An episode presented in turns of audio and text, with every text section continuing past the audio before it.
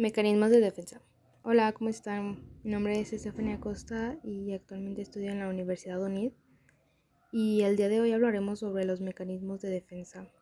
Pero hoy hablaremos sobre uno en especial. Hablaremos sobre el mecanismo de la fijación.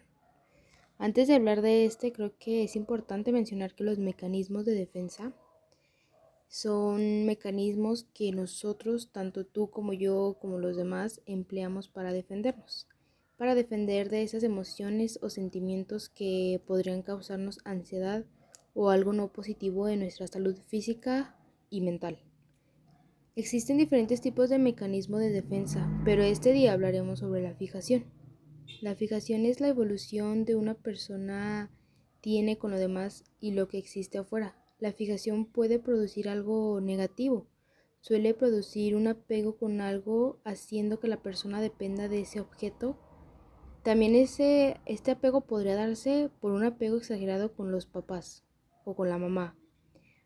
Para poderlo entender mejor, la fijación podría ser cuando nosotros nos quedamos, por así decirlo, estancados en una etapa de nuestra vida, que no podemos darle vuelta a la hoja.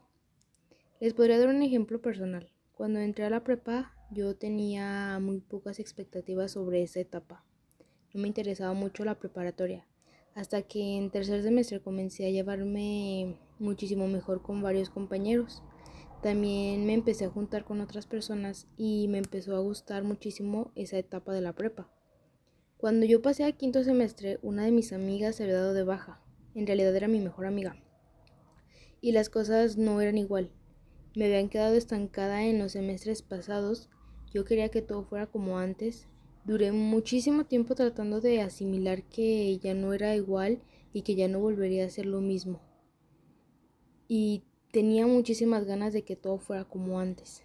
Sin darme cuenta me había traumado con esa etapa de mi vida y para poder solucionarlo tuve que ir al psicólogo.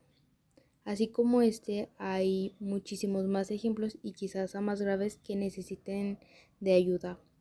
Bueno, la fijación podría verse como un problema grave para mí, porque sabemos que todo en exceso es malo. El vivir estancados, el vivir anclado a una etapa de nuestra vida no puede resultar sano.